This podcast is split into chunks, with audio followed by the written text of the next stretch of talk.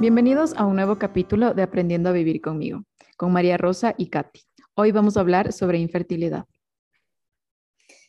La infertilidad es una condición que afecta aproximadamente a 48 millones de parejas en el mundo y a 186 millones de personas en el mundo. Eso quiere decir que aproximadamente una de cada cinco parejas van a tener problemas para concebir. Este tema es delicado y es bastante frustrante para muchas parejas y realmente no hay mucha información que se pueda encontrar o grupos con los que se puedan hablar. Ajá, o sea, creo que es algo súper importante porque es súper común eh, y creo que hay como una especie, no sé si es que sería un tabú, como que algo de lo que realmente uno no, no, no habla mucho y, y, viendo la cantidad de personas que están viviendo esta experiencia, creo que es súper importante traer estos espacios seguros en donde pueden encontrar información sobre cómo es esta experiencia, qué, qué, qué nomás puede vivirse dentro de una experiencia así, eh, porque realmente, ajá, como al no encontrar estos espacios, esto se puede vivir con mucha soledad y creo que eso, aparte de que es una experiencia dolorosa, yo creería que aumentaría también más el dolor el no poder compartir esto, esto con nadie. No sé qué pienses tú. Sí, estoy de acuerdo contigo. Em, de hecho, la, infertilidad es más común de lo que realmente pensamos. Puede que haya muchas personas eh, en, tu vida que conoces y que no sabes que están pasando por este proceso.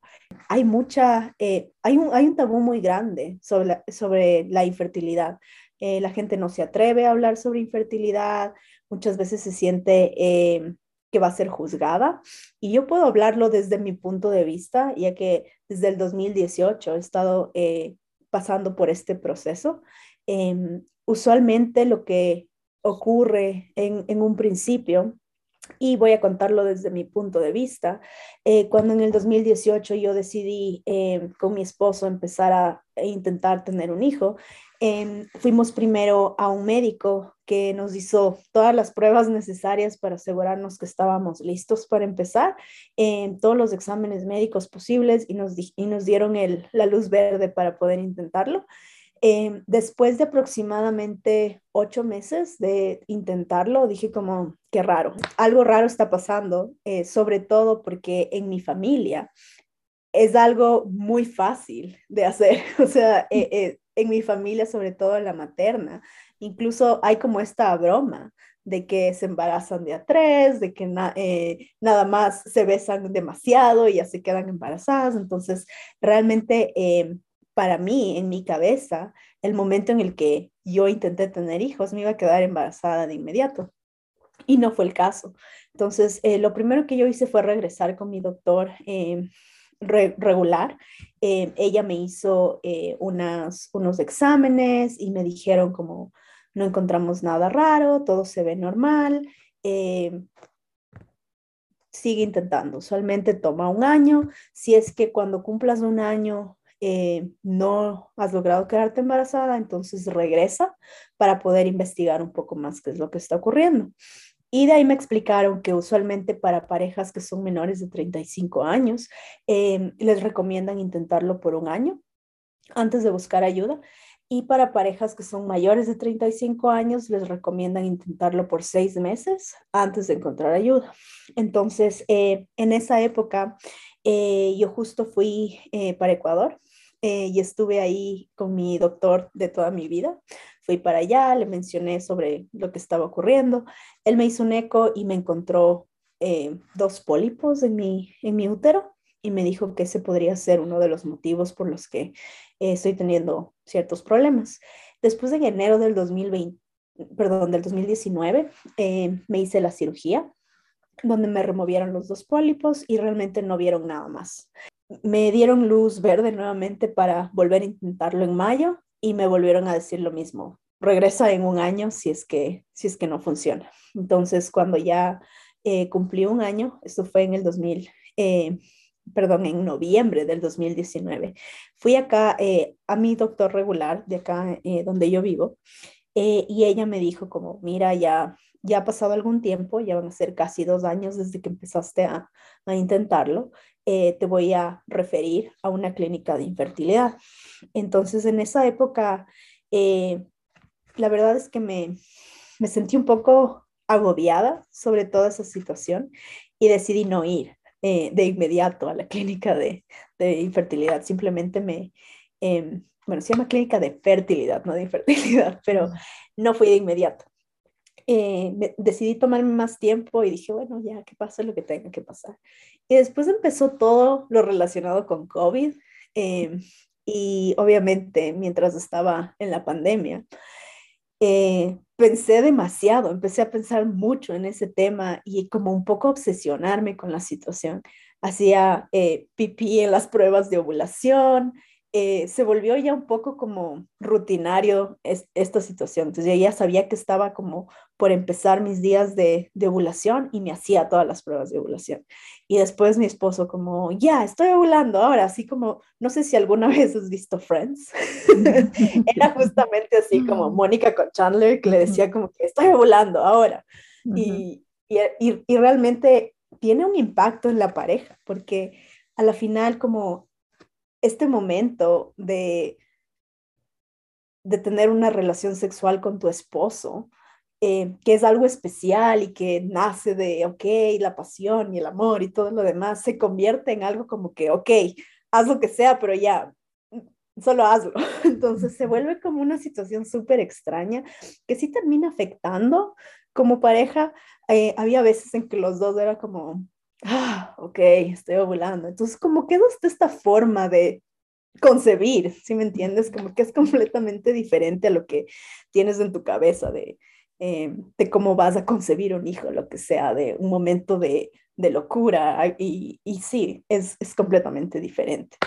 Eh, entonces, eh, te empieza a afectar en toda esa área. Cuando, sí, en la pandemia me volví un poco obsesionada. Hacía todos los meses de eso. Nunca realmente me hice una prueba de embarazo porque soy la persona más regular que existe. Entonces ni siquiera me daba tiempo de emocionarme porque me llegaba enseguida mi periodo. Entonces sí, sí empezó a ser como bastante complicado. Em, y, y, bueno, ya finalmente fuimos a la clínica. Eh, me hicieron todos los exámenes y algo que, que no habla la gente normalmente es de cuán doloroso pueden llegar a ser estos exámenes, porque realmente son bastante invasivos. Em, mi esposo tuvo que dar una, una eh, muestra para que pueda también ser evaluado. Eh, yo tuve que someterme a exámenes de sangre. Me hicieron un examen que se llama salpingografía, si no me equivoco en español, que es una, em, es una prueba en la que eh, te ponen un reactivo dentro de tu cavidad eh, uterina y este líquido va hacia las trompas de falopio y sirve para tratar de detectar si es que hay una obstrucción en las trompas de falopio que no está permitiendo que los óvulos eh, salgan y que los espermatozoides lleguen al óvulo cuando está haciendo, eh, cuando ovulas. Entonces me hicieron esa, ese procedimiento, fue muy doloroso em, y fue, fue, un poco frustrante al mismo tiempo porque me dijeron, va, va, a ser como 30 segundos, no te preocupes, son como 30 segundos, eh, entramos, hacemos lo que tenemos que hacer, vas a sentir un poco de presión y eso es todo. Nunca me dijeron que iba a sentir dolor. Eh, en el momento en el que me lo estaban haciendo, me acuerdo que me sostenía contra la camilla y estaba sola porque en esa época era COVID, no le dejaron a mi esposo entrar conmigo. Entonces yo me sostenía de la camilla y, y ella me decía, si es que quieres puedo parar, pero si paro, tengo que volver a hacerlo. Entonces es como, como que te dan la opción, entre comillas, pero al mismo tiempo es como que, pero igual te va a doler después, entonces aguántate. entonces es de, es de eso. Después me hicieron, ya ni siquiera me acuerdo cuántas cosas ni de qué se trataban, me hicieron otra, em, me hicieron otra prueba, que no me acuerdo para qué era, pero igual me, eh, me, insertaron alguna cosa y me dijeron, va a ser algo parecida como la salpingografía, también me dolió muchísimo. Ay, no me acuerdo para qué era esto, me parece que era para medir algo de mi matriz, alguna cosa así. Em, me dolió horrible. Em, y después de todos esos exámenes, todas esas cosas, me hicieron ecografías, me dijeron que tengo mucho material para trabajar, eh, lo que significaba que estaba produciendo óvulos y que tenía folículos en cada uno de mis ovarios. En el uno tenía 11, en el otro tenía como 8 y el médico me decía, tenemos muchísimo para trabajar. Y yo como que en, esa, en ese momento no entendía de qué se trataba, me imaginaba que era como que así ah, voy a seguir ovulando y eventualmente me quedé embarazada. Em, y realmente en ese momento no, no se me ocurrió preguntar muchas cosas, no sabía a qué estaba yendo, no sabía qué pasaba no era algo que me explicaban demasiado. Eh, después mis médicos eh, se reunieron con nosotros y nos dijeron, bueno, eh, mi esposo, estás todo bien, no encontramos ninguna anomalía, todo se ve perfecto, estás sobre los números que usualmente son como el promedio, entonces estaba él sobre el promedio, todo estaba bien con él. Y después me miraron a mí y me dijeron como, eh, no tenemos ningún diagnóstico para ti tampoco, o sea, eh, algo que puede ser que esté influenciando en esto es, son los pólipos que tuviste, puede que haya cierto tejido eh, de cicatrización dentro del útero, pero realmente eso no es algo que se puede saber hasta que entremos y exploremos y podamos como que decirte exactamente qué está pasando. y después prosiguió lo siguiente como solución, fertilización in vitro. Eh, es lo, lo, único que podemos hacer, es lo más eh, lógico para poder ayudarte y empezaron con todos los números. Eh, usualmente una pareja en edad reproductiva tiene 20% de probabilidades de quedarse en embarazo cada mes Em, en tu caso, tienes 5% de probabilidades y la, el IVF te puede subir a 65 o 75%. Entonces, esa es la única solución. Me dijeron también existe la inseminación artificial, em, pero realmente no tiene sentido hacerlo porque nada más sube tu, em, sube tus probabilidades del 5% al 7%, lo que no tiene ningún sentido. Y de ahí me dijeron, bueno, tu, eh, tu seguro médico no cubre esto, eh, eh, la fertilización in vitro. nuestros precios, nuestros cómodos precios son 19.500 dólares, más aproximadamente 8.000 dólares de la medicación entonces estaba cerca de los 30 mil dólares. y después eh, mi esposo y yo solo nos miramos como, no solamente tenemos como que queremos tener hijos, también queremos poder mantenerlos, es una gran inversión. Eh, entonces sí, los dos como que nos quedamos viendo, como no sabíamos qué hacer y los doctores nos, nos dijeron, bueno, tenemos planes de pago, eh, nuestra, nuestra clínica tiene acceso a préstamos, entonces solo fue como mucha información y mucha cosa en el mismo día. Primero como que enterarte que algo está mal contigo y no te pueden decir qué es. Y después que la única forma en la que puedes eh, convertirte en mamá y papá iba a ser pagar aproximadamente 30 mil dólares del procedimiento.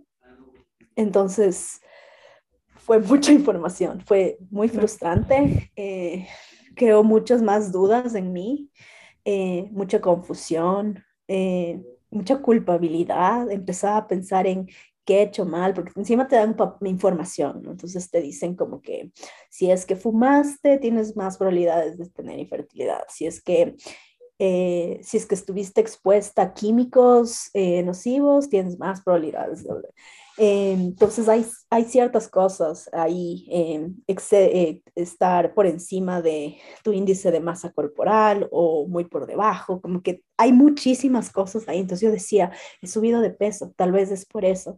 Em, cuando limpio los baños, utilizo muchos químicos, tal vez es por eso. O sea, empiezas a pensar en todas las cosas que has hecho mal y que pudieron haberte afectado.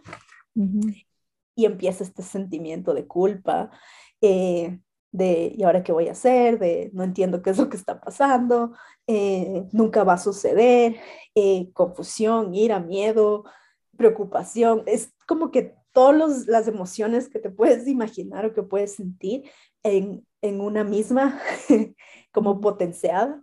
Y es como también un, un poco un proceso de duelo, de poder entender y aceptar que tu proceso no va a ser el normal, entre comillas, el que es considerado normal por la sociedad.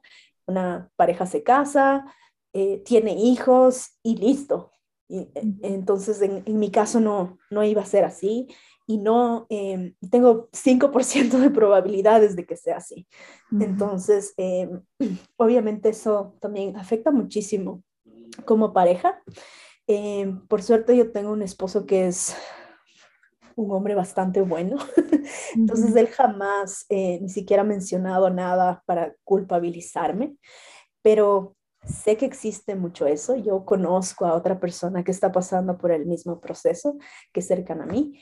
Em, y en su relación sí hay mucha presión de parte de su esposo, hay mucha como, eh, le, culpa mucho a ella por lo que sucede, porque ella es la que tiene el problema, ella sí tiene claro lo que ella tiene, tiene una endometriosis eh, bastante grave. Eh, entonces, realmente puedo entender que hay mujeres y también hombres que van a ser juzgados por no poder concebir. Y obviamente hombres y mujeres podemos estar afectados por esto. No es algo que solamente les pasa a las mujeres o solamente les pasa a los hombres, es algo que puede pasarles a los dos. Entonces a veces es o una persona en la pareja o las dos personas en la pareja eh, que están pasando por, por este proceso. Eh, y especialmente en esta sociedad que espera como que, ah, el hombre es el que tiene hijos y, y, y son eh, machos que inseminan a todas y tienen hijos, no sé, es como hay esta cierta concepción de que los hombres se reproducen y listo. Y no es verdad, hay muchos hombres que son diagnosticados con eh, infertilidad y son ellos los que tienen problemas. Eh, y, también me imagino que debe haber mucha, mucha culpa, mucha inseguridad. Eh, quizás ellos ni siquiera se sienten cómodos de hablar, porque un poco las, las, mujeres somos un poco abiertas y nos sentimos como, ok, vamos a conversar, pero para los hombres como que hay un poquito más de, como que se les juzga más en cuanto a reproducción. Em, no digo que las mujeres no, también se espera muchísimo de las mujeres y se piensa que, ah, eres mujer, tienes que tener hijos, es tu única labor en el mundo, lo que no es verdad, o sea, eh, entonces es realmente un tema muy complicado, muy grande, muy complejo y realmente yo pienso que es un tabú, eh, porque incluso cuando me atrevo a hablarlo con alguien, eh, la mayor parte del tiempo no me escuchan yo hablo, pero la gente no me escucha y no, les llega mi mensaje. Entonces me atrevo a decirles, no, mira, no puedo concebir porque eh, tengo lo que se llama em, infertilidad eh, sin explicación. Em, no, no hay una explicación por la que no podemos concebir. Entonces estos son los planes y estas son mis opciones. Y les cuento todo como lo estoy contando en este momento. Mm. Y todo lo que recibo es como un, tranquila, ya vas a ver que te quedas embarazada cuando no, ni siquiera pienses en eso. Eh, o relájate, ¿no? Tienes que relajarte y vas a ver qué sucede. O ándate a la playa con tu esposo, tómense unos, unos cócteles, vayan, váyanse a bailar, como que vas a ver que hay paz. Entonces, es como frustrante. La verdad es que eso causa mucha frustración.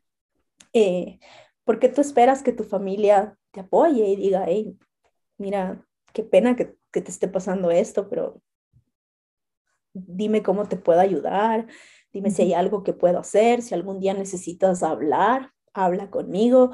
A veces todo lo que yo necesito es que alguien me escuche y poder como que hablar sobre lo que está ocurriendo sin que reciba como que un, vas a ver que ya sucede, o no, no pienses en eso, porque es frustrante, realmente puede... Como invalidar, deja como una invalidación. Exacto, te invalidan totalmente tus, tus emociones, tus sentimientos, tu historia. Y, y después, oh, también es, esa es otra cosa, como que no, a mí también me decían que soy estéril porque tengo eh, ovarios poliquísticos y mira, tengo tres hijos. Entonces es como, qué bien que haya funcionado para ti, me alegro, pero esa no es mi situación en este momento, porque ya son cuatro años que he estado intentando tener hijos, divirtiéndome, yéndome de fiesta y regresando en la noche. Eh, no ha funcionado, yéndome a la playa no ha funcionado, intentando con inseminación artificial no ha funcionado. Entonces, como que no es, no es una realidad que todos tenemos. Y realmente no sé si en algún momento va, voy a poder eh, como que superar esta situación y, ganarle la infertilidad. Es algo que no sé.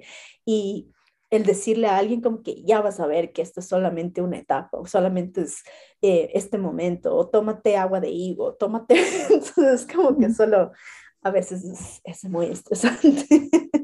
Claro, ajá, o sea, como que, o sea, obviamente las intenciones de las personas casi siempre son como, como de intentar calmarte o de que no te tomes esta situación tan en serio, como en teoría ayudar, pero claro, o sea, tú estás en estos tratamientos o has estado en estos tratamientos súper dolorosos y que te digan no pasa nada, ándate a tomar unos cócteles a la playa y como que todo va a pasar y es como que no, como que no, no está pasando.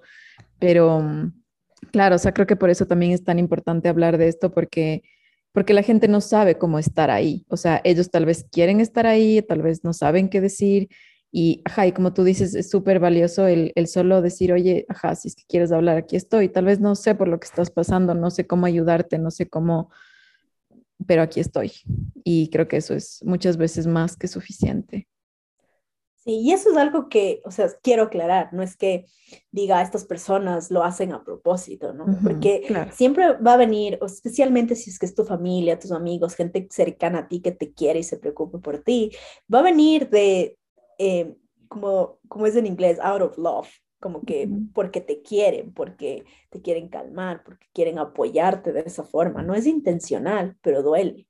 Em, o cuando no, yo que sé, conoces a alguien nuevo y te dicen, ah, ¿estás casada? Ah, sí, estoy casada. ¿Cuántos años? Voy siete años de casada. Ay, ¿tienes hijos? No, no tengo hijos. ¿Y por qué? ¿Por qué no tienes hijos? Es como, ¿qué te importa? Exacto. sí. Entonces, como es una pregunta tan sencilla que realmente para unas personas es como que normal, em, para mí puede ser como muy dolorosa.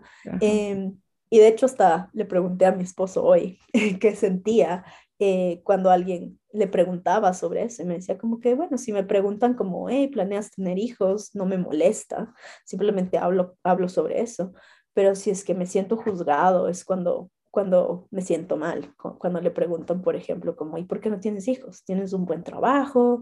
Eh, ¿Tienes eh, ya siete años de casado? ¿Tienes 33 años? Como que ya es hora de que tengas hijos. Y él como, no le dan la oportunidad como de decir, no quiero o sí quiero, pero estoy teniendo problemas. Simplemente es como que una expectativa que tienen de él. Exacto, o sea, creo que aquí entra el tema de las expectativas sociales, eh, culturales, que es como que, ajá, ya te casaste y cuando vas a tener hijos, dices que no tienes hijos, ¿por qué? Porque eres egoísta o, o, como que, que, está mal contigo, como que ya deberías. Y justamente el otro día, ahorita me acordé, le estaba escuchando a una chica que yo sigo en redes, que ella también tiene su pareja algún tiempo y ella también siempre le están preguntando, ¿y, por qué no tienen hijos? ¿Y, ¿Y, cuándo van a tener hijos? ¿Y qué pasó? O sea, ¿qué, qué les pasa? Y ella decía, no, no explicó mucho, simplemente dijo como que no deberían hacer esta pregunta porque no saben qué es lo que hay detrás. Puede ser que sea una decisión personal como de simplemente no queremos tener hijos y punto, lo cual es muy respetable pero también puede ser que haya alguna condición detrás y que esta pregunta en serio genere dolor en la persona y tú no sabes. Entonces, sí creo que es importante cuestionarnos primero las expectativas sociales, como dijiste hace un rato, Rose, que es como, ajá, como que todos vinimos a tener hijos y no, no vinimos a, literalmente no, no es como que vinimos a reproducirnos, tenemos muchísimas otras cosas que muchas veces la mayoría de personas ahora están, no, no la mayoría, pero muy, muchas personas ahora están eligiendo no tener hijos porque hay más conciencia también sobre lo difícil que es o como que educar a un ser humano, o sea, sostenerle, pero también eh, como que todo esto que, que está de fondo, ¿no? Como como que todas estas expectativas que realmente no, no deberían ser, o sea, el tener la libertad y también saber que no podemos ir por la vida preguntando o comentando cosas de la vida de las otras personas, tal vez preguntar, tal vez con respeto, pero también respetar y aceptar si es que la persona simplemente no quiere hablar del tema. No sé si es que a ti te ha pasado tal vez que a veces te preguntan y tú no, como que te sientes medio obligada a responder o no sabes cómo decir que no o siguen insistiendo. No sé si es que te ha pasado eso. Me ha pasado que la gente trata de indagar un poco, como, ¿y por qué no tienes hijos? ¿O piensas tener hijos? Y no me molesta que me pregunten cuando es así, como que tú planeas tener hijos, y yo les digo, sí, planeo tener hijos, mm, es, es, mi plan. Pero cuando empiezan a indagar un poco más, ¿y por qué no los tienes aún? ¿Y, y qué es lo que te está parando? Y la, la, la, eh, sí me provoca como este sentimiento de incomodidad, de dolor. Es como tener que hablar de algo que me duele tanto y que me ha afectado tanto emocionalmente, que me ha causado depresión, ansiedad, que me ha afectado como, como mujer, como persona, como esposa. Eh, entonces es un tema muy complejo que no lo hablas con cualquier persona, lo hablas con gente que, que tú confías y tener a una persona ahí explorando y buscando como que una respuesta que a ellos les haga feliz, sin consideración de la otra persona. Y tú ni siquiera tienes esa respuesta. Exacto, entonces sí, es, es, es complicado. Em, e incluso a veces cuando algunas, alguien me pregunta y estoy en, porque son etapas, a veces em, estoy en medio de un tratamiento, de, me he hecho dos eh, inseminaciones artificiales y la medicación me convierte en otra persona. Entonces, a veces cuando estaba en esa época en la que me estoy tomando los medicamentos y todo, eh, me pongo a la defensiva y me pongo peleona y me vuelvo otra persona. No tengo control. Y ayer, de hecho, escuchaba, veía en, en, en, Amazon, estaba viendo que Sofía Niño de Rivera hizo como un stand-up eh, exclusivamente ahí, en el que hablaba de sus hormonas durante el embarazo y durante el posparto y todo eso, que decía que su persona racional estaba consciente de que lo que estaba haciendo estaba mal, pero sus hormonas le estaban diciendo, hazlo, hazlo. Y ella escuchaba sus hormonas, entonces dentro de ella decía, Sofía, estás loca, pero eran sus hormonas. Entonces me sentí exactamente así, me, me pareció tan chistoso porque me identifiqué 100% con eso. Entonces, el momento en el que estoy recibiendo estos medicamentos, soy solamente como reactiva, y no me importa, como solo boto la bomba y no me importa dónde explote ni a quién afecte. Entonces, algunas veces cuando me han dicho como que tú tienes hijos, yo no. ¿Y por qué? Porque no quiero tener hijos, porque no es una obligación tener hijos. No todas las personas van a ir y solo me pongo súper defensiva. Y hay gente que es como que, ah, ok, sí, está bien. Sí, yo tampoco quiero tener hijos. A veces realmente no, no lo estaban haciendo por malos, pero sí lo respondo así. Entonces, como, Em, ahora que lo pienso, me da chiste porque en ese momento eh, es, es una amiga que tengo que me preguntó sobre eso y realmente me volví un poco loca y empecé a responderle de una forma súper agresiva y después como que dije, bueno, ya pasó, no quiero hablar sobre el tema, quizás después de este podcast voy a decirle que lo siento. que escuche el podcast. sí, pero, pero sí, eh, eh, es complicado y, y, lo mismo con mi esposo, o sea, eh, estar con, las, con la medicación y mi esposo es súper paciente y amoroso y a veces él solo como que le escucho como como respira, trato de entender la situación, a veces solo se va y me deja ahí como tranquila para, para tratar de que, de que yo me, me calme un poco y después poder hablar conmigo. Entonces, realmente sí es, sí es una situación complicada que no le quieres hablar con todo el mundo. Y decidir, de hecho, hablar contigo sobre esto, hemos estado hablando sobre eso y eh, ha sido difícil para mí. Yo te decía como que eh, antes no me sentía eh, lista para hacerlo. Eh, había mucho dolor dentro de mí. Aún lo tengo, pero me he dado cuenta que ahora estoy como más abierta a hablarlo y me siento cada vez más cómoda de hablarlo.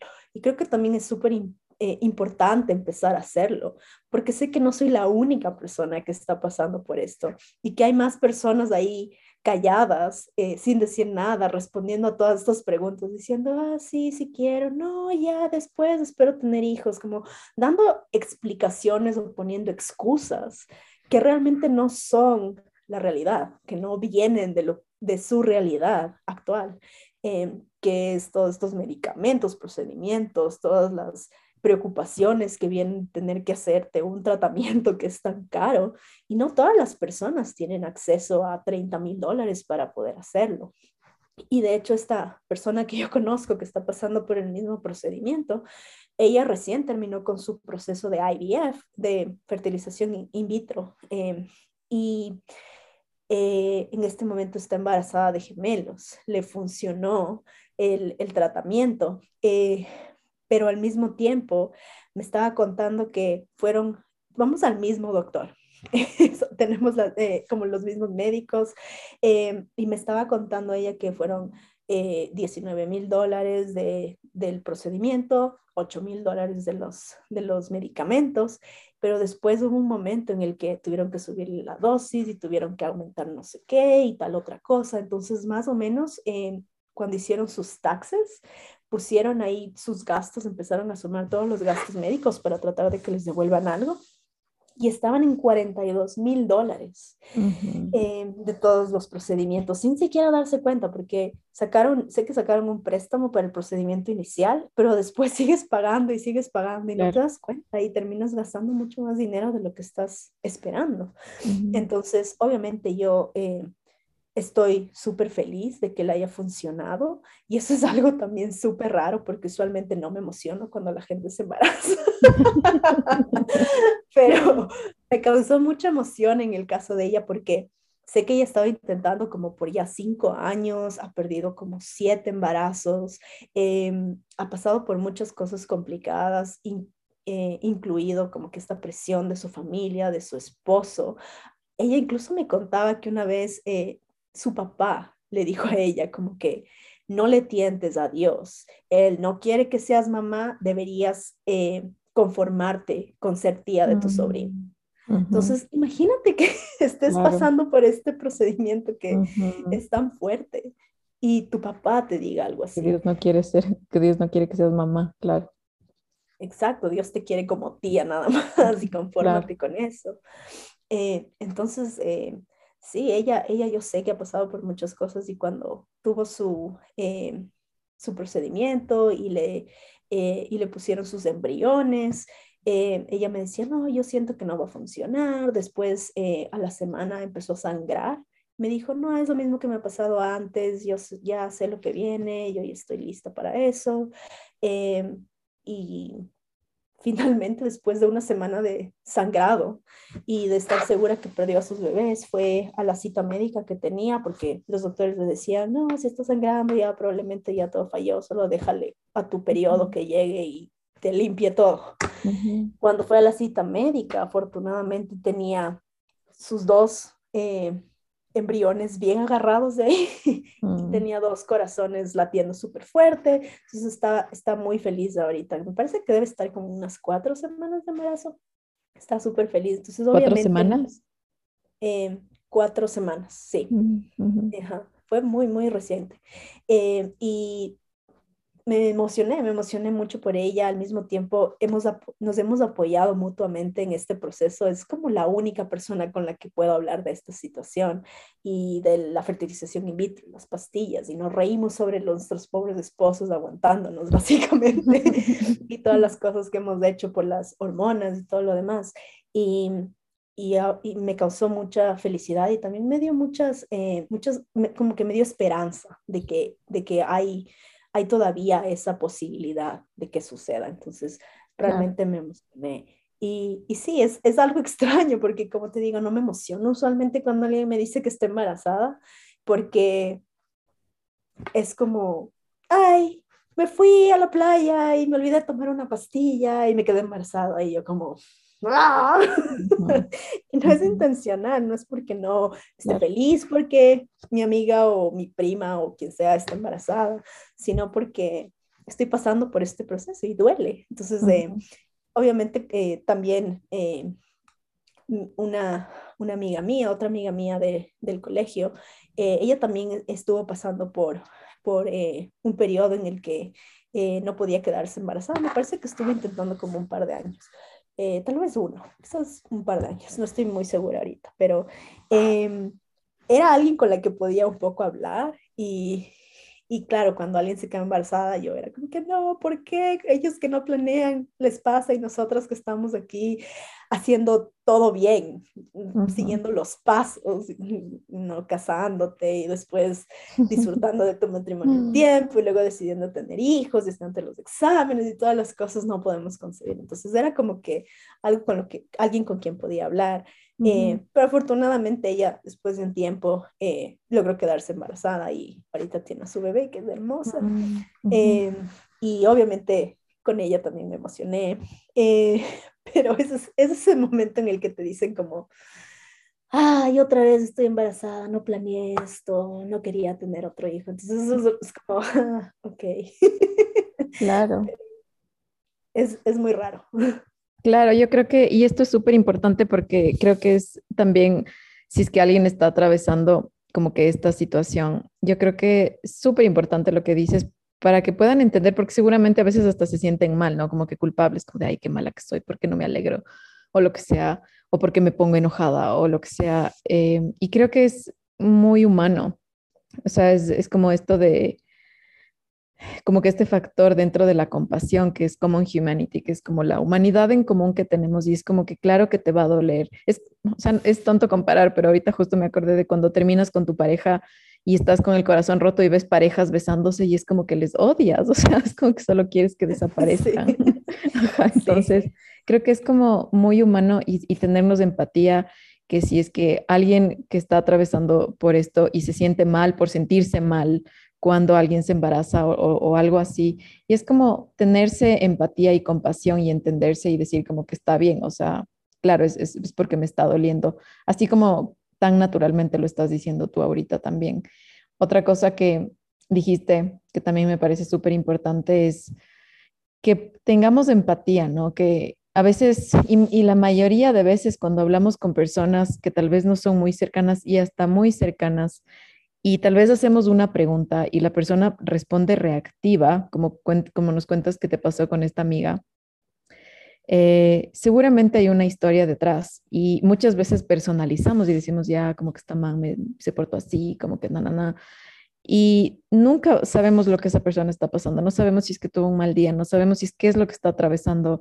Eh, muchas veces hay temas de salud mental, de salud física que están pasando por ahí o temas familiares. Entonces es como tener esta empatía y, no siempre personalizar y decir, ok, tal vez esta persona está teniendo un mal día y, todo bien y no pasa nada y como que no responder también, intentar no responder de forma reactiva, sino más bien como entender, porque siento que eso es también un, un límite, ¿no? Y también un llamado a las personas a, dejar de estar diciendo como que, ah, ya, ¿y cuándo vas a tener hijos? Y ya tienes uno, ¿y cuándo te toca la segunda o el segundo? Ya tuviste una hija, ahora te toca el hijo.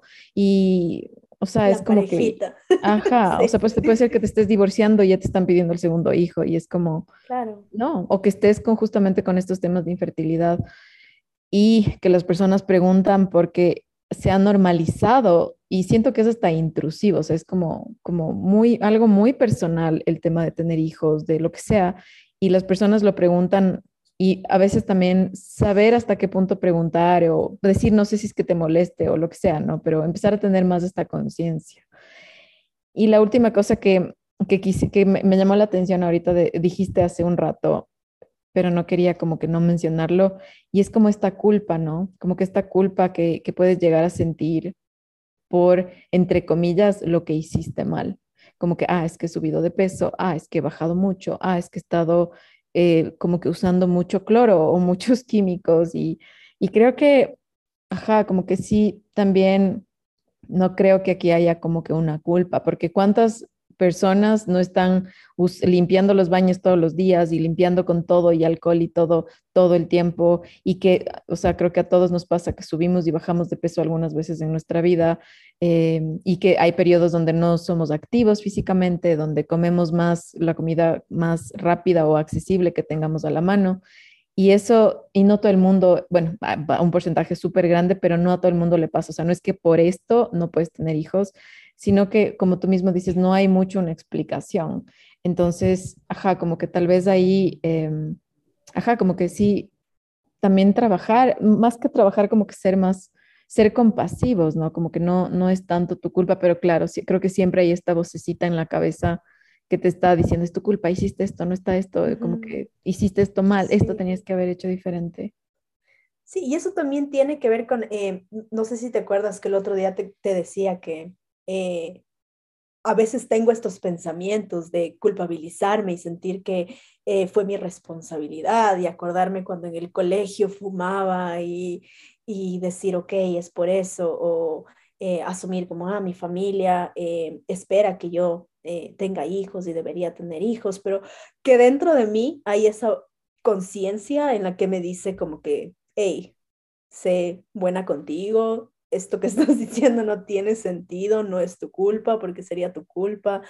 Eh, entonces es también como este conflicto contigo mismo, en donde por una parte tienes todas la, toda la información que se te fue dada en toda tu vida de, de, lo, de lo que se espera de un matrimonio, de una persona, eh, cuando llega una edad que deberían tener hijos y todo lo demás, eh, y tratar de racionalizar todas estas cosas con la realidad, con, ok, ¿qué estoy haciendo yo en este momento para responsabilizarme por esas cosas que no puedo cambiar y que fueron parte de mi vida, pero que puedo deconstruirlas y reaprender y enseñar a otras personas que esto no es, no es una realidad. Y también esto de, pensar que, ah, porque mi familia es súper eh, súper eh, fértil, yo también voy a ser. La, la, infertilidad o la fertilidad no tiene nada que ver con genética.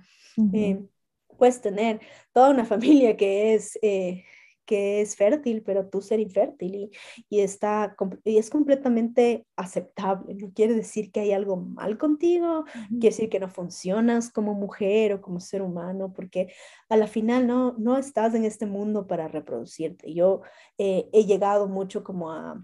Eh, hacer las paces conmigo y hacer las paces con la infertilidad y la maternidad y todo lo demás, em, porque entiendo que tener tus propios hijos no es la única forma de ser mamá. Entonces me ha abierto a otras eh, posibilidades. Em, hemos hablado con mi esposo de la adopción. Obviamente la adopción también es carísima, más o menos está también como por 20 mil dólares acá. Em, entonces eh, nos hemos como que abierto un poco más a eso. Ahora es algo que me veo haciendo. Antes no, no me veía realmente haciendo eso, pero Ahora es como más este sentimiento de querer tener a una persona a la que le pueda pasar todos mis conocimientos y esperar a ser de esa persona un mejor ser humano que pueda aportar en el futuro a la, humanidad, sea que venga de mí o que venga de alguien más y que simplemente yo eh, termine amándole como mi hijo, porque al final eso es lo que lo que va a ser. Em, y no es la única forma de, convertirte en madre. Entonces, como eh, todas estas expectativas que tienes de la familia, de, la sociedad, creo que es importante empezarlas a cambiar, eh, empezar a hablar sobre la importancia de... Eh, respetar los límites de otra persona, saber que cuando haces una pregunta, esa pregunta tiene que no solamente venir de un lado bueno tuyo, sino también saber reconocer hasta dónde es una pregunta que necesitas eh, encontrarle una respuesta.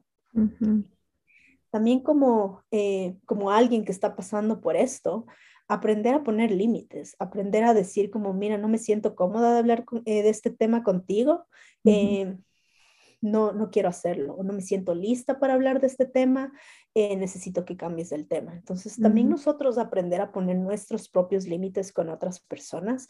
Poner límites es eh, súper sano, em, realmente es lo que me ha mantenido, creo, cuerda, porque...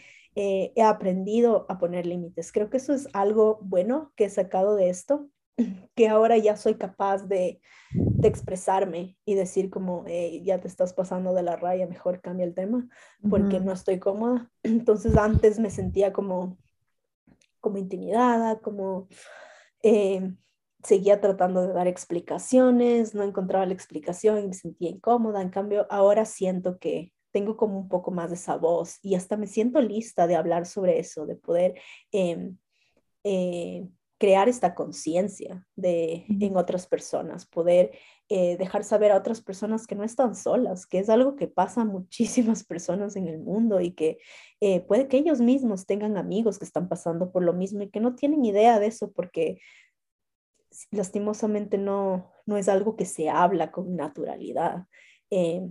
Y estar en este proceso es de por sí ya difícil. No poder tener un eh, soporte eh, de una familia, de tus amigos, lo hace aún más complicado porque eh, ¿qué tal si eres una persona que está rodeada de amigos que tienen hijos y se reúnen, yo qué sé, todos los fines de semana para que los niños jueguen y tú estás ahí como con, con tus amigos, pero realmente no sintiéndote parte de, porque no, no estás con, realmente con los, con los niños y estás pasando por este proceso y nadie sabe sobre eso. Y, y aún si saben, realmente no es algo que quieren hablarlo porque a muchas personas les incomoda. Entonces sí he tenido también eso de, de que me atrevo a hablar con alguien sobre infertilidad y percibo que se están sintiendo incómodos con mi conversación y como que, ah, no es apropiado, mejor es como que estuviera hablándoles de yo qué sé, del demonio que, estoy venerando a Satanás. Entonces se sienten como, eh, como que fuera algo inapropiado, tratan de cambiar el tema, como que no es algo que está normalizado, no es algo que la gente se siente cómoda hablando. Y si es que lo quieren hacer, a veces realmente es un poco más enfocado en tratar de saber qué es lo que está pasando, no tanto en cómo te ayudo. En escuchar, ajá, como realmente saber, o sea, realmente... Yo creo que esto, este tema, Raúl de Saja, wow, o sea, como que siento que te admiro más que antes porque hay, hay tanto dentro de esta misma experiencia, o sea, como que siento que has experimentado tantas cosas y hay tantos temas que podríamos ir abarcando como que punto por punto y no terminaríamos nunca de hablar, porque es el tema de que yo también he pensado, por ejemplo, con cosas tan chiquitas como con mi hijo en el dentista, que los doctores y las personas de, de la salud deberían tener más empatía cuando trabajan con personas. Y no me imagino en tu caso, o sea, a mí me molesta cuando a mi hijo le dicen que no le duele, que no pasa nada cuando le están sacando la calle, cuando obviamente sé que sí duele.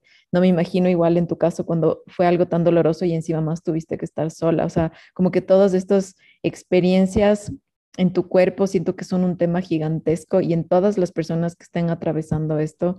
Em, de la misma forma que creo que también sería tan importante hablar de las, de las opciones que les presentan, ¿no? Como de la, de la fertilización in vitro, de, dijiste otra que ahorita no me acuerdo el nombre. Inseminación artificial. Inseminación artificial, porque siento que también, yo por ejemplo, nunca he escuchado a una persona, nunca en mi vida he escuchado a alguien que diga, sí, yo tuve a mi hijo por medio de tal cosa. Porque creo que hasta si, si llegan a hacerlo y tienen y se embarazan y tienen a sus hijos, tal vez no lo mencionarían porque creo que hay este tabú. Y justo me acordé de una psicóloga que, que, le sigo también en redes y que una vez te compartí, y ella se hizo la... In, ay. Ella se hizo la eh, fertilización in vitro. Ajá, y me pareció tan hermoso que ella se guardaba todas las inyecciones que se puso, creo que en todo su procedimiento, y dijo como que, como que iba a hacer algo con estas inyecciones, como una forma de saber qué tan deseada era su hija y como que con orgullo de todo el proceso que fue. Igual ella como que hablaba de forma súper cruda, o sea, como súper realista sobre todo el proceso que ella estaba viviendo. Y porque claro, el tema, aquí entra otro tema, el tema hormonal. Si es que yo también solo en, mi, mi menstruación muchas veces siento tantos cambios hormonales y cuando estaba embarazada igual tenía tantos cambios hormonales y era tan difícil como que, que alguien te entienda dentro de ese proceso, igual en el tuyo, o sea, que, que te estén poniendo hormonas, que estés viviendo toda esa experiencia, es un, otro tema gigantesco y también como de hablar, por ejemplo, primero con las mujeres que están atravesando esto y es como decirles, ajá, ok, esto es, esto es natural, esto es natural si es que estás teniendo este proceso y como que, y podemos sostenernos y abrazarnos y hasta reírnos de las cosas que estamos experimentando en medio de esto. Otro, hablar con las familias, con los esposos con, y decirles como, cómo acompañar a su pareja y ellos también como que decir, ajá, como respiren, no se lo tomen personal, como que son las hormonas y al mismo tiempo saber acompañar porque obviamente la mujer en, esta, en este caso está como literalmente poniendo el cuerpo para que, para que puedan eh, embarazarse y que puedan como que tener hijos. Entonces, eso también por un lado es como súper, súper grande. Em, como que el, tema de, de, los límites, ¿no? Como que súper importante, súper sano. Y también algo que te escucho que siento que tal vez te ayudó bastante es como tener una, una persona que te entienda, una persona que tal vez esté atravesando por lo mismo que tú estás atravesando, que haya atravesado, porque realmente no va a haber una persona que te entienda más que esa persona. Y siento que eso es súper importante. O sea, si es que alguien está atravesando por esto, ajá, tal vez tus amigas, por más que quieran acompañarte, no van a entender hasta, hasta ese punto. Y creo que por eso sería tan bueno que busquen personas, no sé tú cómo le conociste a esta chica, pero es como hasta medio pregunta, ah, bueno, eso no, no se podría, pero buscar este apoyo grupal, o sea, como que este apoyo de una persona que te pueda entender para que puedas hablar de todo lo que tal vez otra persona no te puede entender, que creo que es súper importante. Siento que a ti te ha ayudado bastante eso, el poner límites, como dices, y sanar el tema de la maternidad. Eh, y, también de la, de la infertilidad, porque es algo que implícitamente cuando nacemos es como que está puesto como, como una etiqueta de que tenemos que ser mamás. Eh, y tal vez queramos, o sea, y creo que es tan, tan hermoso porque últimamente se ha escuchado tanto sobre el respetar que las mujeres y los hombres ya no quieran ser madres, padres, pero también es como que respetar un montón también cuando una persona lucha y quiere realmente, tiene este anhelo en su corazón de maternar o de, o de ser padre, también como que es súper importante. Sí, y, y es importante realmente escuchar a la gente. Yo estaría abierta 100% a, a, a, tener un grupo en el que pueda reunirme con más personas que estén pasando por lo mismo y poder hablar sobre todas nuestras dudas, sobre todas las cosas por las que hemos pasado, bromear sobre todas las cosas con las que nos relacionamos y que identificamos que hemos hecho eh, en medio de este procedimiento, me encantaría, porque realmente en el, en el proceso eh, por el que estuve pasando, sí busqué y traté de encontrar un grupo con el que yo pueda como desahogarme de esto. Y realmente fue imposible hacerlo. Y cuando estaba conversando con esta eh, persona que conozco, eh, ella me decía lo mismo, que eh, es muy diferente hablar conmigo sobre esto que con otras personas. E incluso nos reíamos de todas las cosas que, que hacíamos y decíamos y las formas en las que actuábamos y hasta de... Eh, del momento en el que, ah, estoy ovulando, ven para acá, y cómo eso puede llegar a ser algo tan incómodo en el momento, es tan raro, es como que solamente em, algo, algo tan animal, básicamente. Es como, hazlo ahora, eh, termina ahora y no me importa nada más, quiero solo ir a dormir, pero estoy ovulando. Entonces, es realmente todo lo que hay detrás de, de este procedimiento eh, es frustrante, triste y chistoso al mismo tiempo, que realmente es una locura, es como un eh, sube y baja de emociones, es como irte a, yo qué sé, em, a una, ¿cómo se llama? Montaña rusa. Y simplemente decir, ok, voy a hacerme la montaña rusa más grande del mundo y voy a cerrar los ojos y que venga lo que tenga que venir. Entonces, sí, es, es, complicado, es difícil, es chistoso. También es un proceso de aprendizaje, de sanación, de aceptación. Es gigantesco. Ajá, y wow, o sea, en serio me parece increíble y qué hermoso eh, porque al verte reírte un poco de estas experiencias y de como de ya haberlos procesado, es como, ajá, como ver que has, como de cierta forma, has ido trascendiendo y sigues sanando y procesando todo este proceso. Eh, y ajá, o sea, es, es increíble poder hablar de este tema y te agradezco un montón y en serio te, te admiro un montón porque no me imagino, ajá, no me imagino porque no, no lo he vivido. Eh, pero como que al, escucharte puedo ver muchas de las cosas que has atravesado y muchas de esas sola en la pandemia, estando lejos de tu familia, como que de todo y, y, me imagino que no, no debe haber sido fácil y, y, creo que es tan sanador que puedas hablar de esto hasta para muchas otras mujeres, como que el saber que lo que sienten es parte de y que, y que no están solas y que hay muchas mujeres y parejas en el mundo que están atravesando esta experiencia y que, y que está bien, o sea, que está bien todo lo que sienten, que no se cuestionen, que no, porque claro, tú tienes ya esta vocecita como que es como, pero está bien, tranquila, o sea, está bien que te sientas así, pero muchas personas no las tienen y seguramente solo es como súper difícil. Y, y, lo único que, ajá, que te quiero agradecer un montón, Rose, y, gracias por hablar de esto. Y creo que, ajá, como que a todas las personas, ¿qué quisieras decirles a, a, todas las personas que tal vez nos escuchen y que, y que probablemente muchas de esas mujeres y parejas estén atravesando algo como, como lo que tú has atravesado? ¿Qué les diría? Que que no se sientan intimidados por la palabra infertilidad, em, que es más normal de lo que, de lo que es, de lo que se cree que es.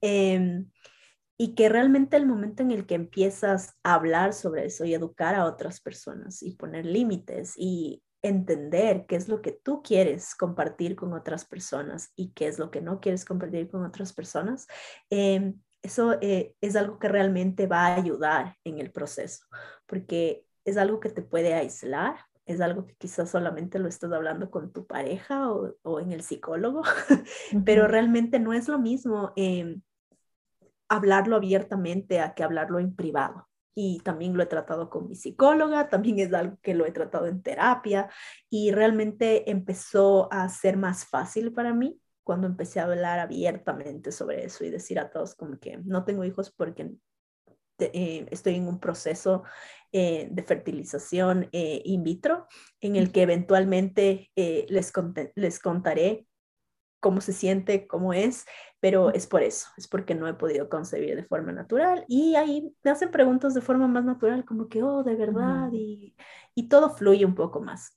En cambio, cuando es así como un tabú, la gente se intriga más, es, impresionante. Y también eh, que las personas que no están pasando por esto, pero conocen a alguien que está pasando por esta situación, no se sientan eh, intimidados tampoco por la palabra infertilidad y atrévanse a hacer preguntas. Eh, preguntar es, es muy bonito preguntar con respeto y preguntar pensando también en la otra persona, en el proceso de la otra persona, pero que te hagan preguntas sobre tu proceso y todo lo que has pasado, realmente sí te llena porque puedes hablar sobre tu proceso sin que te estén juzgando. Hay mucha gente que sí lo hace y me pregunta sobre, pero ¿y cuál es el, el siguiente paso? ¿Y qué vas a hacer? ¿Y qué has decidido? Entonces eso es, eso es bonito y tú eres una de esas personas que cuando hablo contigo realmente es algo bastante sanador y, y bonito porque puedo sentir ese apoyo. Eh, entonces es esta, esta forma respetuosa de poder em, acercarte a esta otra persona para que también tenga ese espacio de poder desahogarse y decir, ok, si estoy pasando por esto y apesta, es lo peor que me ha pasado en la vida, pero ahí estoy y me está fortaleciendo y estoy aprendiendo cosas de esto y espero que eventualmente eh, logre vencer a la infertilidad. Hermoso. ¿Y qué, ajá, qué, qué, es lo que sientes? No sé si es que quieras responder esto, pero como que me pareció interesante, como que mm, dijiste que has sanado cosas también de la maternidad, más o menos a, qué te referías. Sobre las expectativas de cómo ser mamá. Eh, mm. eh, no necesariamente voy a poder ser mamá, no sé si lo voy a lograr o no, eh, pero también puedo, tengo esta parte maternal, no es algo que no es algo que no, no hay en mí, eh, me siento una persona muy maternal con mis sobrinos, con, con los con niños en general, eh, y al mismo tiempo creo que es esta parte de eh, sanar la parte de no tener a mi mamá, porque bueno, en este proceso, todo lo que alguna vez he querido es poder decirle a mi mamá como que, ¿qué pasa? Esto es lo que, esto es lo que estoy, por lo que estoy pasando y necesito solo un abrazo tuyo y, quiero a mi mamá, entonces es muy difícil eh, pasar por este procedimiento y encima no tener a tu mamá para que te pueda como que dar un abrazo o una palabra de aliento cuando estás sintiéndote que ya no quieres más. Eh, sanar todo el aspecto maternal realmente de cómo convertirte en mamá, de, de, de tu mamá propia, de tu mamá futuro, de, de, tú como mamá en un futuro. Em, porque si es que no puedo tener hijos de forma natural, eventualmente quiero convertirme en mamá. Y espero que en ese momento pueda eh, yo sanar esta parte de mamá biológica y pueda realmente convertirme en una mamá de corazón y pueda, como he escuchado a muchas personas decir, como no concebí a mi hijo o a mi hija en mi útero, pero sí los concebí en mi corazón y nacieron de mi corazón y del fruto de mi corazón y el amor que siento por ellos. Entonces, espero en algún momento poder eh, sentir todo eso y amar a alguien eh, de forma maternal y que me vuelvan locos, porque sé que la maternidad no es fácil. Eh, pero sí, sanar todo esto, eh, sanar, todas esas expectativas de lo que una mujer está aquí para, no estamos solo para ser mamás. Entonces, todo eso. No sé si es que respondí tu pregunta, la verdad no me acuerdo qué me preguntaste. Sí, ajá, que, era esto de haber, de haber sanado la maternidad, pero sí, ajá, me parece hermoso y y creo que, mm, ajá, como que siempre es, es, lo que decías, ¿no? Como que a veces cuando, cuando las personas hacen como los pasos correctos, como que tú y, y tu esposo son una pareja hermosa, como que tienen una relación súper linda, súper consolidada y es como raro, ¿no? Como que no, no entender estas cosas y, no, no son cosas que, que tal vez no están creadas para ser entendidas, pero son experiencias humanas súper reales, profundas y que, y que tal vez eh, sí es importante abrir tal vez nuestro corazón para poder procesar más que entender y, aprender, como tú dices, ¿no? Como que has aprendido un montón de cosas, has sanado un montón de cosas eh, y estás en el proceso y, y ajá, o sea, de verdad, Rosy, te, te mando un abrazo súper grande porque, porque ajá, te veo súper valiente, tal vez no sé si es que te veas así, pero es como, como que te, te, veo todo lo que has atravesado y, y, siento mucha admiración por ti, más amor del que ya siento Em, ajá, y como que qué lindo que puedas compartir. Seguramente tienes un montón de cosas más que compartir y vas a seguir teniendo más cosas de compartir sobre este tema. Y, y ojalá, ojalá eventualmente se pueda crear como que un grupo de, de mujeres, de parejas, de personas que estén procesando estas experiencias de infertilidad y que, y, ajá, y si es que están, o sea, pueden como que escribirnos, pueden escribir a la Rose, van a, vamos a poner como los contactos en la descripción del, del episodio, porque estos espacios creo que son súper sanadores y súper necesarios, como, como habíamos hablado igual con, con María Rosa, como que ella no encontró una, o sea, un support group, no encontró como que estos espacios donde se hable del tema y que creo que son tan importantes y creo que a veces ya hay, sobre todo en Estados Unidos, como que de apoyo en temas de alcoholismo, de, de cáncer, como de, de, este tipo de cosas, pero como que no pudiste encontrar sobre estos temas, eh, como que estos grupos de apoyo para, para las personas que estén viviendo estas experiencias.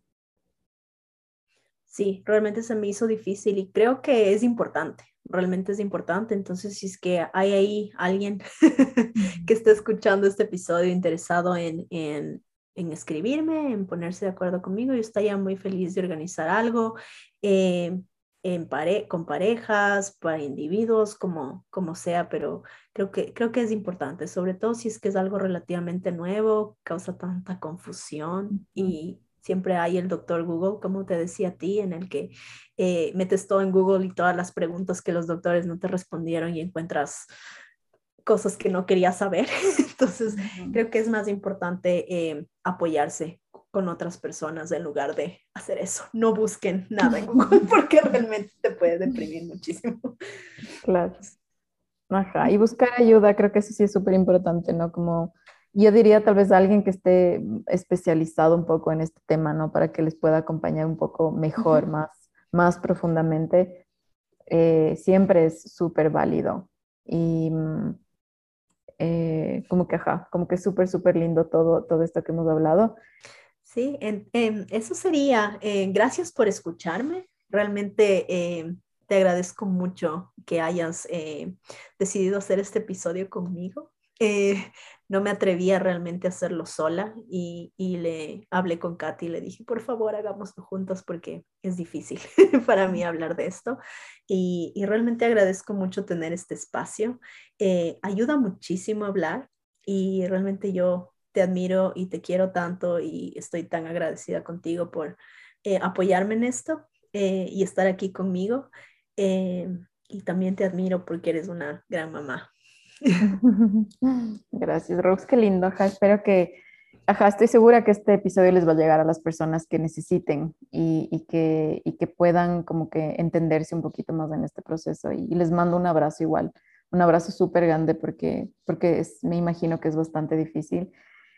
Y que sepan, ajá, que no están solos, que hay muchas personas, o sea, en serio, las estadísticas nos cuentan que esto es mucho más común de lo que es hablado y, y, ojalá deje eventualmente de ser un tabú y se lo pueda hablar con más naturalidad. Algo que me encantó es la naturalidad con la que hablaste del tema, ajá, como que ya, como con más tranquilidad. Sé que tal vez antes fue, no era fácil, pero creo que mientras más lo hablemos, va a ser más fácil también para otras personas y, y esto creo que es, este sería uno de los objetivos. Entonces, Gracias, eh, María Rosa, gracias por compartir tu experiencia y, ajá, todos te, deseamos lo mejor en, este proceso y que, y que sigamos sanando y que sigamos como que hablando más de estas cosas y rompiendo tabús y con todo lo que implica ser humanos. O sea, no, no, no es fácil, ¿no? Cada persona está viviendo su proceso y, y muchísimas gracias. Con, con mucho gusto. Me encantó hacer este episodio y espero hacer más episodios juntas Em, y sí, avísenme si es que quieren que hable un poco más sobre estos temas, sobre temas específicos, y estaría eh, muy feliz de hacerlo. Seguro que sí, hay, un montón de subtemas aquí. Gracias a todos, que les vaya bien. Chao. Bye.